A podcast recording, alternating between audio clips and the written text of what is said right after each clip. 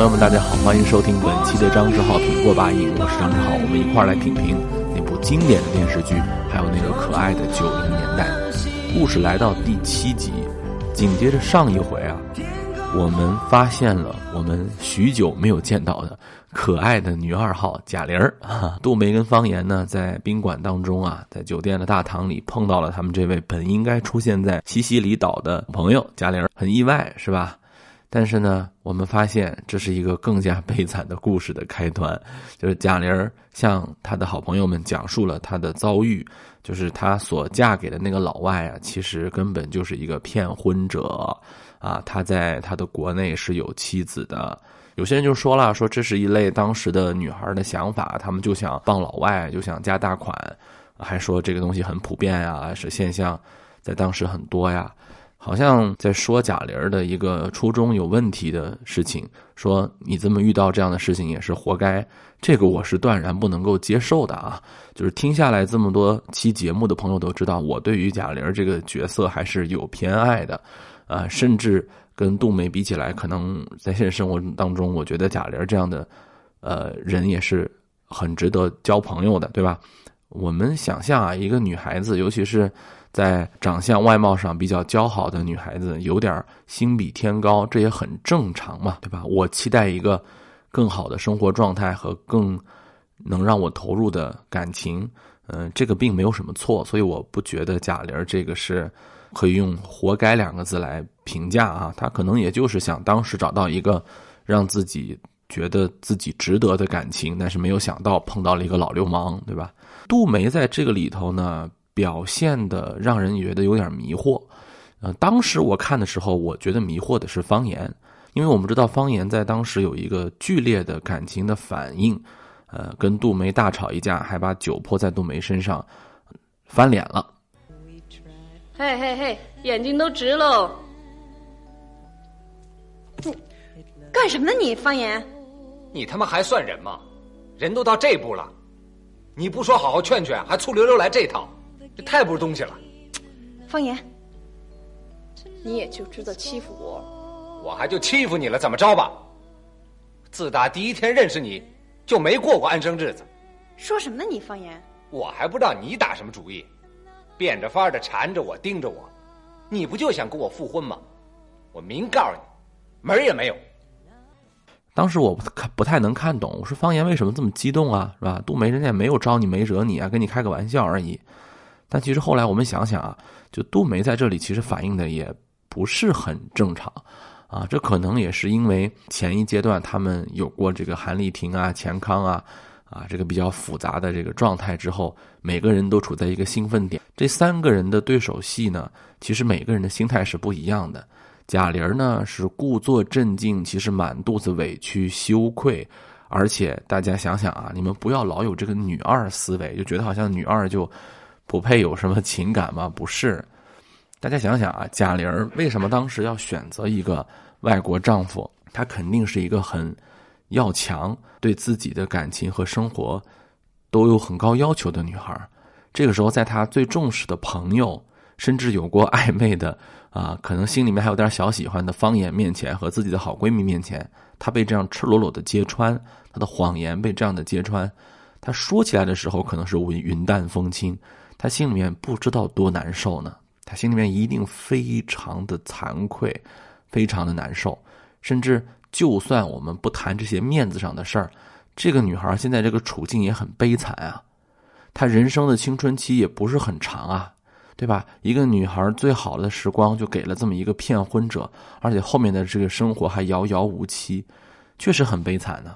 而杜梅这个时候呢？没有表现出他应有的这种感同身受的感觉。其实啊，呃，杜梅其实已经感受到了。你比如说，我们在呃情节当中可以看到，首先发火的是杜梅。比如杜梅义愤填膺的说：“你应该告他重婚罪啊！”或者说，他说出了“好好一中国姑娘为了意大利色狼啊”这样的话，其实是能够感到杜梅的同理心还是 OK 的。但是这个时候，杜梅满眼看的还是方言嘛。这个我们一定要明白，就是在，呃，对闺蜜的同理心和对方言的关注度上，啊，杜梅一定是后者更甚，这个我觉得也无可厚非。所以，杜梅呢，她其实是半真半假的在打趣方言，就说：“哎，你别眼睛看直了呀，怎么回事啊？”因为我们在第一集、第二集的时候就说过，方言和贾玲的这个感情，他们俩其实并没有什么，但是杜梅的敏感程度也一点都不是错误的啊！我之前就分析过，方言和贾玲之间虽然没有挑明了。但是他们也不是完全对对方没有好感，这个时候方言也展现出了他的一个同情心，这个也是很正常的，对吧？一个好朋友，呃，受到了这样的待遇，他肯定是比较的有这个呃同理心的展现的。而杜梅这个时候的吃醋，我不觉得他是完全没有道理。很多人说这个时候吃什么醋啊？人都那么惨了。方言也是这个思想，他说：“你这个吃醋有完没完了，对吧？你是不是又怕我跟贾玲在一起啊？可注意啊，这个时候三个人可都是单身啊。贾玲这个状态也跟单身也差不多了，对不对？杜梅、方言、贾玲都是单身状态。大家想想，他们俩在婚姻状态当中，贾玲对这个杜梅对贾玲这个闺蜜都时时刻刻有嫉妒心，何况这是单身状态呢？杜梅这个时候感到危机，开这样的玩笑。”来隐藏自己的这个危机感是很正常的，而方言呢没有接这个茬儿。这个时候，方言可能也是要想着，我们三个当中现在最惨的不是我，也不是杜梅，而是贾玲儿。他是以保护弱者这个心态，就讲啊，哪怕我跟杜梅翻脸，也要让呃贾玲感受到我们俩没有看人家的笑话。其实这个时候，我如果这么解释，可能大家能够更好的理解，就是方言从潜意识。从心理底层上，已经把杜梅当做自己人了。换句话说，他有点比如说打自己家孩子给别人看的那种感觉。在方言看来，贾玲是一个需要表现出同理心和同情心的一个好朋友，而杜梅呢，就是我肯定得跟他翻脸。实际上，他也没有这个立场跟杜梅翻脸，因为你们俩已经离婚了，是吧？他也没有顾及到杜梅这个想法。其实，两个人的感情，很多时候并不是。因为感情的有人淡、有人深、有人浅，这样发生了矛盾，而是他们的逻辑思维啊，可能也不在一个频道上。总体来说，这么就是一场不欢而散啊。贾玲呢还说出了这么一句话，叫做“人活着怎么就这么难呢？” 这句话呀，在。说完之后，给了方言定格镜头两秒钟以上，这是一个嗯有表意的镜头。活着为什么这么难？从此往后，我们可以看到，生活的艰难就要展现在主人公身上了。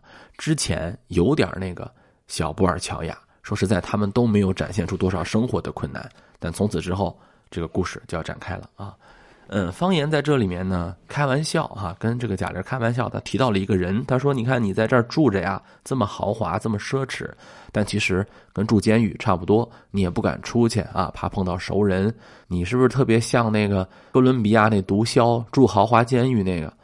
这哥伦比亚毒枭说的是谁呢？我还真的查了一下，在二零一五年，美国有一部特别火的美剧，就叫《毒枭》。”啊，很多朋友可能看过，他的主人公呢叫艾斯科瓦尔，他背后的原型是巴勃罗·艾斯科巴，他是当时福布斯富豪排行榜全球第七位，曾经还竞选过哥伦比亚总统，很厉害的一个大毒枭啊。据说他就住了一个豪华的监狱，就说明当时的这个 九十年代啊，这个人在中国知识分子的这个眼中已经很出名了啊。所以后来那个演毒枭的时候。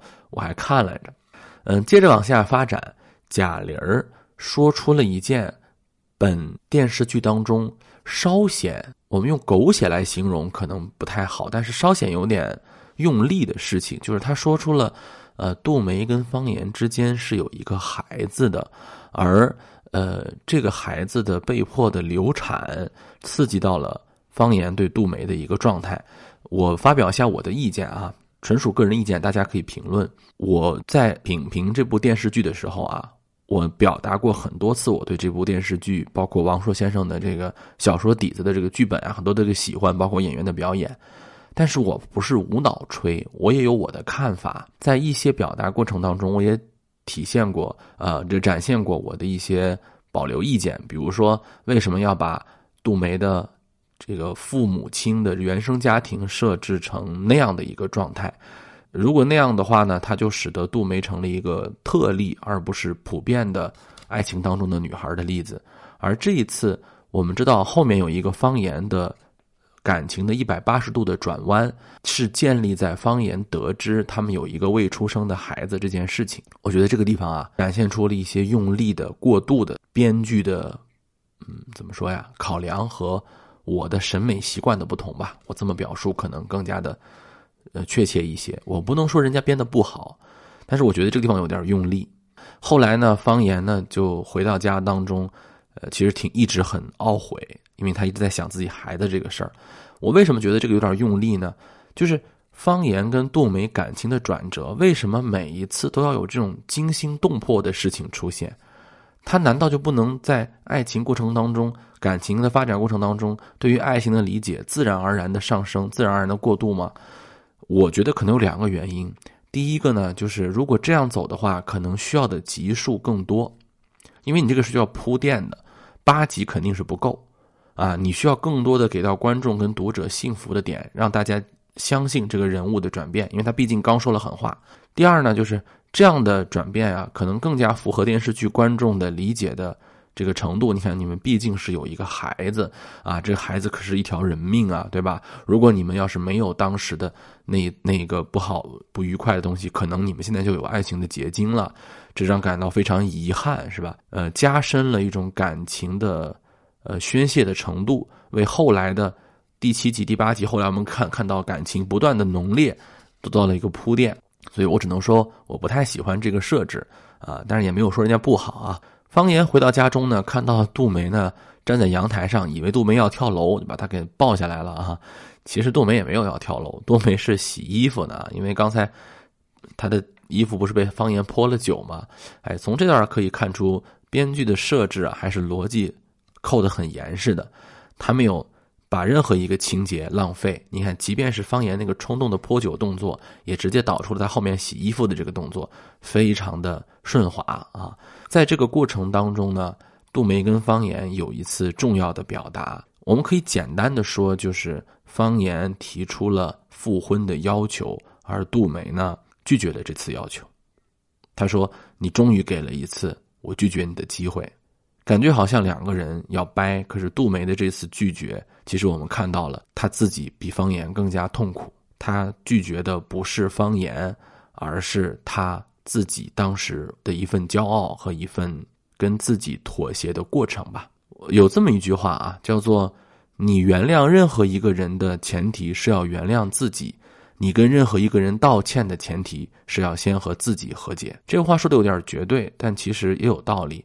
很多人能够说出道歉的话，其实说明你已经和自己和解了。你如果没有办法跟自己和解，你是说不出那个道歉的话的。所以，先说出道歉话的人，其实是先原谅了自己的人。这个时候，杜梅没有原谅自己，让人觉得更加心酸啊。方言可能这个时候已经原谅自己了，因为你跟自己和解了，原谅了自己之后，你才能说出那个道歉的话。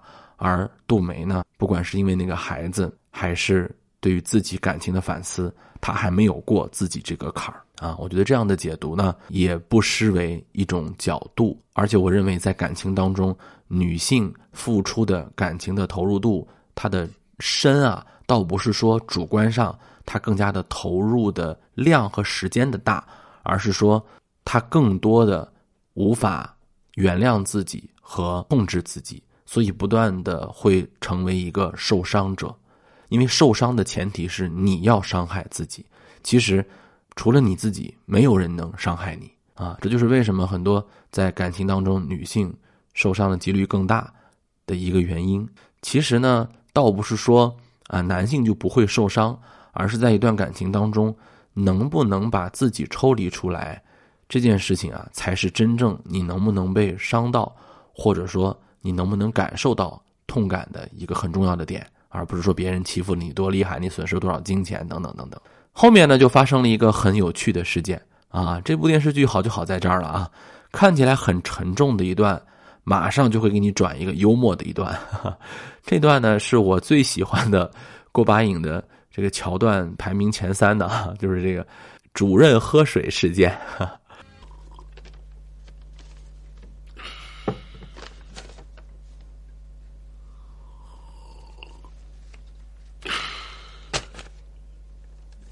我说你就不能安静会儿啊？说谁呢？说你呢，哎我怎么了？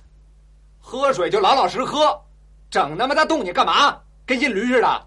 这什么话呀？啊，你怎么骂人了你？骂你了怎么着吧？不是你再滋溜声试试。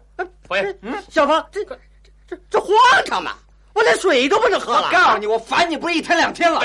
你这也太不像话了吧！简简直是无理取闹嘛！我就闹了，怎么着吧？你有本事你开除我啊！哎，方言，老走走这样，滋溜滋溜好几年了。莫名其妙嘛！方言心里面烦嘛，他在单位呢就做不下去了啊，然后呢就跟主任大闹了一场啊，嫌他的主任喝水声音太大。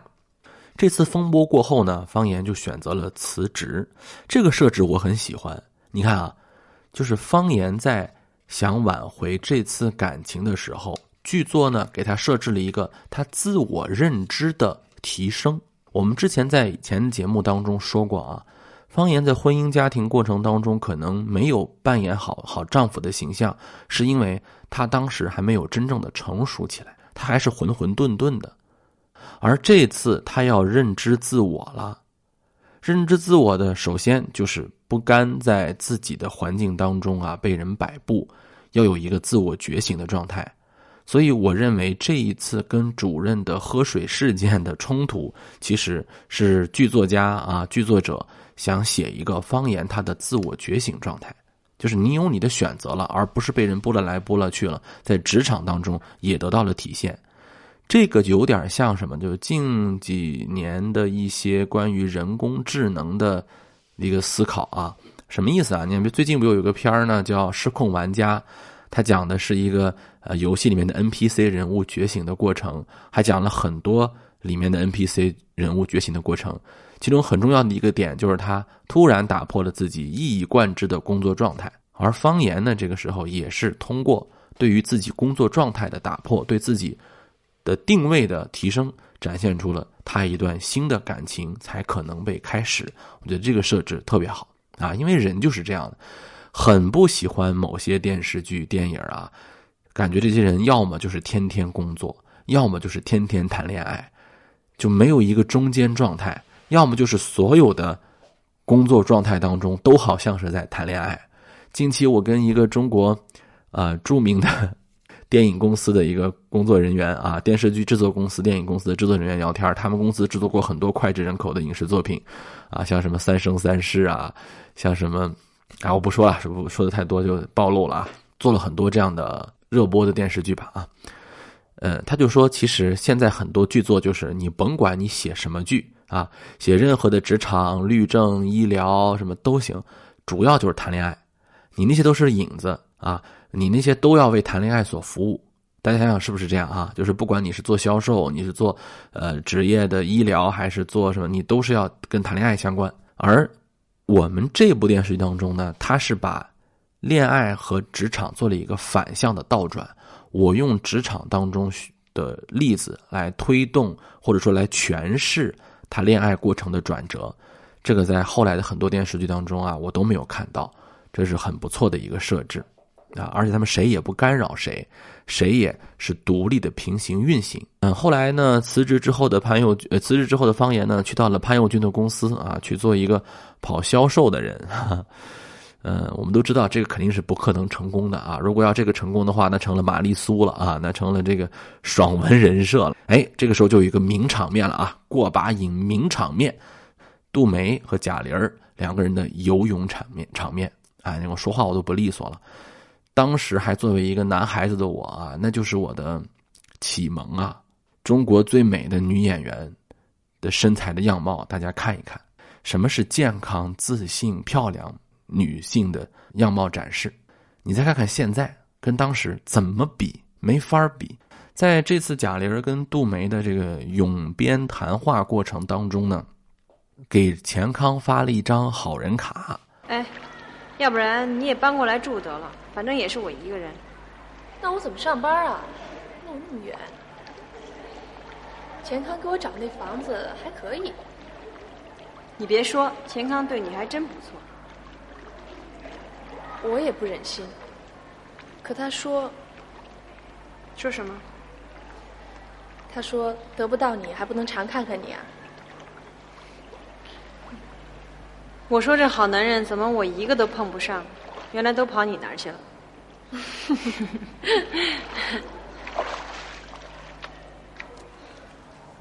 我当时觉得可能这个就是要让钱康要退场了，啊，他说你看钱康给他找了房子，还对他有了一个盖棺定论的人设，就是这么好的男人啊，怎么怎么样，这是一个好人卡啊，而且，呃，当时我还想，我说钱康这个人设置的在所有的人物当中显得不真实，对吧？你是一个呃九十年代初的嗯下海经商的人，怎么变得这么的纯情？啊，完全为杜梅服务之后，然后你就安静退场就没了啊！但是没有想到的是，没有想到的是什么呢？马上给了一段非常让人觉得既想不到又是闲笔，但又有充分的价值的一个交代啊！就是有一个写丢了的人物又回来了，他叫韩丽婷。对，钱康和韩丽婷订婚了啊！这两个人走在了一起，其实这也是要告诉大家。杜梅跟方言肯定是会走到一起的啊，嗯，钱康为什么跟韩丽婷在一起？我觉得这是这个电视剧最好的一个选择和搭配，因为我真的没想到，我第一次看电视剧的时候，我是一点都没有想到，可是后来想想又是那么的合适，求人得人，商场八面玲珑的钱康早就给韩丽婷做过评判，这女孩心眼虽多，但人不坏。钱康看人还是很准的，而且钱康曾多次的表达过，在商场上打拼来打拼去啊，他还是喜欢那种不奸不贪、不拿钱当回事儿的这样的这个性格直率的人。韩丽婷有她的诉求，但是韩丽婷是一个很纯良的女孩，她跟方言的感情也是真的，她也没有说我跟你没感情，我就凑合跟你过啊，不是这个道理。而作为能够慧眼识人的钱康啊。如果真的可以跟韩丽婷有一段感情，他一定也是会得到一个很好的归宿的。而钱康这个人，因为之前已经被发过好人卡，对吧？就他对杜梅也是纯的友谊，也没有什么其他的意思。知道了杜梅的真心真意之后啊，就是知道了杜梅一定要跟方言好之后，他也没有去骚扰杜梅，他也没有拿钱压人。啊，这两个人都发了好人卡以后，他们在一块儿，大家也觉得。啊，非常的合适。韩丽婷第二次出场之后也是很有范儿啊啊！石可老师年轻的时候也是大美女啊啊！所以说这部电视剧当中每一个女演员选的都非常好啊，这个奠定了当时作为一个小男孩的我以后的主要也不叫择偶的方向，就是对什么样的女孩有好感。后来我想了一下，我身边关系处的不错的异性朋友，基本上就可以分为贾玲型。杜梅型和韩丽婷型，哈哈，真的是这样的啊。嗯，这个时候呢，电影给了电视剧呢给了一个很重要的镜头，就是他终于交代了一下哈，就是呃贾玲所在的这个酒店是什么酒店？叫中苑宾馆。我还查了一下，这是一个在海淀区的宾馆。呃，一九九零年就开业了啊，就开张营业了。九零年就开业了一个那么大的宾馆，当时一定是在北京还是很豪华的啊，很有地标位置的。嗯，后来呢，他在零五年的时候又再次装修过，呃，现在我看了一下价格，倒是也不是很贵啊，因为它可能确实有点老旧了。我没有住过这个宾馆，但是我现在想想，确实挺想住一下的，啊，不过我觉得他可能，我妄加猜测啊，我不知道听众朋友们有没有住过的，或者说去过的啊。我估计也是比较老吧，装修可能比较老，设施比较陈旧吧。但是我还是挺愿意去看看或者住住住一段时间的，来感受一下，对吧？做一个朝圣，是吧？嗯。这个时候呢，杜梅跟贾玲觉得方言怎么长时间没有回来呢？后来我们就知道了，呃，方言这次做生做生意的失败。啊，然后杜梅说了，我是要找老公，而不是要找洛克菲勒啊！你看他们时候，那个时候电视剧当中的这些举的例子啊，你哥伦比亚毒枭洛克菲勒，你能感受到吗？就那个时代的年轻人，九十年代初的年轻人，他的话语体系当中，他不是说什么啊马云是吧？比尔盖茨，他是要说说洛克菲勒的啊。当时倒也有比尔盖茨的这个说法了，但是，呃，但主要还是要说一些，嗯，美国那个时代啊 的一些重要的托拉斯大亨是吧？嗯，呃，他说了，我们省着点花，呃，咱们也能活得很好，这是杜梅说的啊。当然，这也体现了一个很多人想，你看这多好啊，是吧？多好的女孩啊，啊，省着点花也很好。但是我在这个地方想说一句啊，就是这部电视剧有一个很好的分寸感，就是它体现了方言在生意失败之后的一个自尊心。我不愿意去找方佑军，甚至没有去找杜梅，这个很正常。就是你看，我现在成了一个没有工作的、游手好闲的人，我辞职也很。怎么说呢？也很这个没有考虑清楚吧，带来了这样的经济上的困窘。我还有没有资格再去追回杜梅呢？他一定是有这样的思考的。杜梅会不会接受我呢？他肯定是会有这样思考的。但是他没有做怎么处理呢？他没有说从此方言走了，然后呃，他觉得我配不上你，然后他们俩就遗憾了，那就又成了一个就是韩式狗血剧的感觉了。然后我们说，你看意难平啊，他就是太不自信了，他想给他更好的生活，但是他没有了，这就是现在人的剧作套路。而当时呢，稍长则止啊，这个方言有一点失落，但是没有说马上离开了，或者说又有一个新的转折，他消失了，怎么怎么样啊？二十年后如何？不管是方言还是杜梅，在这个事情上没有把它看成是一个天大的事儿。哎，之后方言说了，我得学一门能攥在手里的手艺。学什么呢？开车，就是今天我觉得开车这个事儿不算手艺吧，每个人应该都会吧，就是会不会也不是一个能拿它赚多少钱的事情。但是你看九十年代初，这是一个手艺，这个确实是啊。九十年代初的时候，会开车的人确实不多，司机也是一个重要的职业啊。而且我记得那个时候，司机可不光是开车，他的位置很重要，他能参与的事情也很多。所以我们不要把司机简单理解为就是一个开车的，这是老板最亲密的人，呃，是老板的自己人，就是一般老板的司机和老板的秘书，这都是老板的嫡系，哈哈。他能参与的事情，甚至有时候可能到了一些决策的重要场合，啊，呃，开车这件事情呢，在当时确实学的时间也比较长。我听过我父辈的人老这个跟我讲，呃，早年间。就是学开车，比如说这个，呃，八十年代的时候学开车，好长时间徒弟是摸不到车的，得先擦车擦好长时间，然后师傅哪天高兴了说才让你摸摸车啊，而且你先学修车，然后再学开车啊。那个时候的司机，那跟今天我们会开车的一些马路马路路怒症啊、马路杀手啊，那可差远了。那真的是一个，呃，既会修也会开。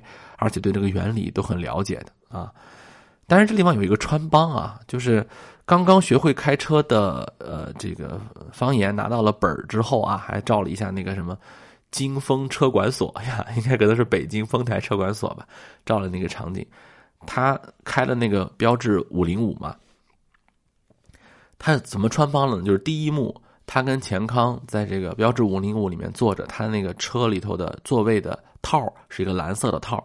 等第二幕他去接杜梅的时候，已经变成一个白色的布套了，是吧？就中间你这个突然换了个车套吧，这个应该是有点穿帮，不过也很正常了啊。这个早期的中国电视剧，呃，也没有说做到百分之百的，嗯嗯，这个怎么说？百分之百的场记的工作完善也可以理解，不影响我们观看了啊。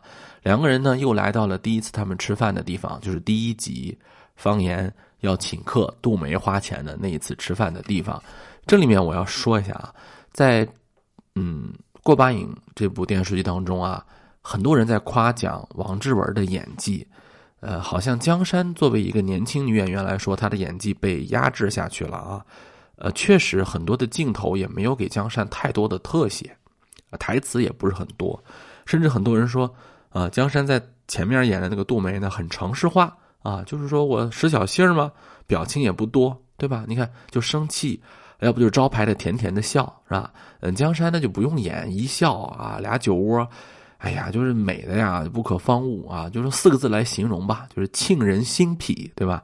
就是 你的这个美颜啊，占用了你很多的这个演技。他生气的时候呢，就是面无表情，对吧？就那么一个状态，你分不清楚他第二集和第四集的生气的那个 级别有多高。但是这一集在结尾处，杜梅在餐厅当中有一段很长时间的，呃，台词很少的表演，我叫无台词表演，我认为非常的精彩。他有一段为自己第二次获得美好婚姻的感动流泪的一段情景。我觉得这一段几秒钟的演技的展现啊，其实是走了心的，而且我觉得可能有点类似接近于《失之欲》和《小偷家族》当中安藤英的那段哭戏的感觉，不是干掉眼泪，也不是咧着嘴的哭，而是从嘴部特写到眼睛的流泪当中，适度的把握好了这个状态，让人有一种觉得能够被他的情绪感动和带动的。这么一个感觉，我觉得这就是最好的演技。演技不是嘶吼，不是夸张啊，不是那个样子，而是你能让观众跟着你的感情走，情绪走，这个很不容易，这个非常不容易啊。嗯，当然这里面我吐槽一句啊，就是他们开车为什么能喝啤酒呢？杜梅还提醒他了，说：“你看，今天你开车，你别喝酒了。”然后方言也说：“今天开飞机也得喝。”那喝完之后，他们叫代驾了吗？那个时候北京有代驾吗？啊，我们没有看到这一段啊，我觉得应该加一个啊，就是不管怎么样，喝酒是不能开车的，开车不喝酒啊。最后这一集的结尾是他们回到了他们开始的地方，就是那个教室和那一墙的爱。第八集是让人不忍去面对的一集，但是我们还是要讲到第八集。好，我们下一集再见。是糊里糊涂，情。